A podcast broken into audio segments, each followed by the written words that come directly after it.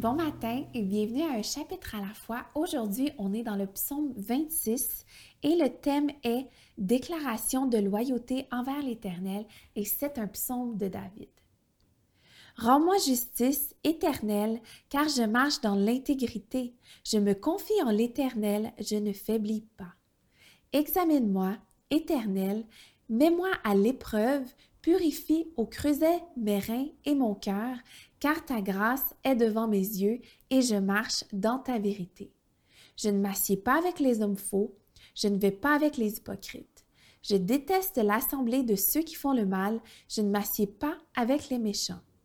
Je lave mes mains en signe d'innocence et je fais le tour de ton autel éternel pour exprimer ma reconnaissance et raconter toutes tes merveilles. Éternel, j'aime la maison où tu résides, le lieu où ta gloire habite.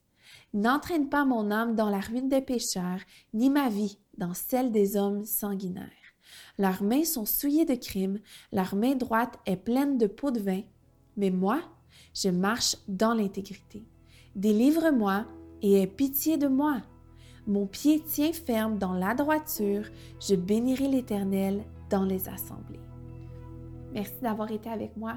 On se dit à demain.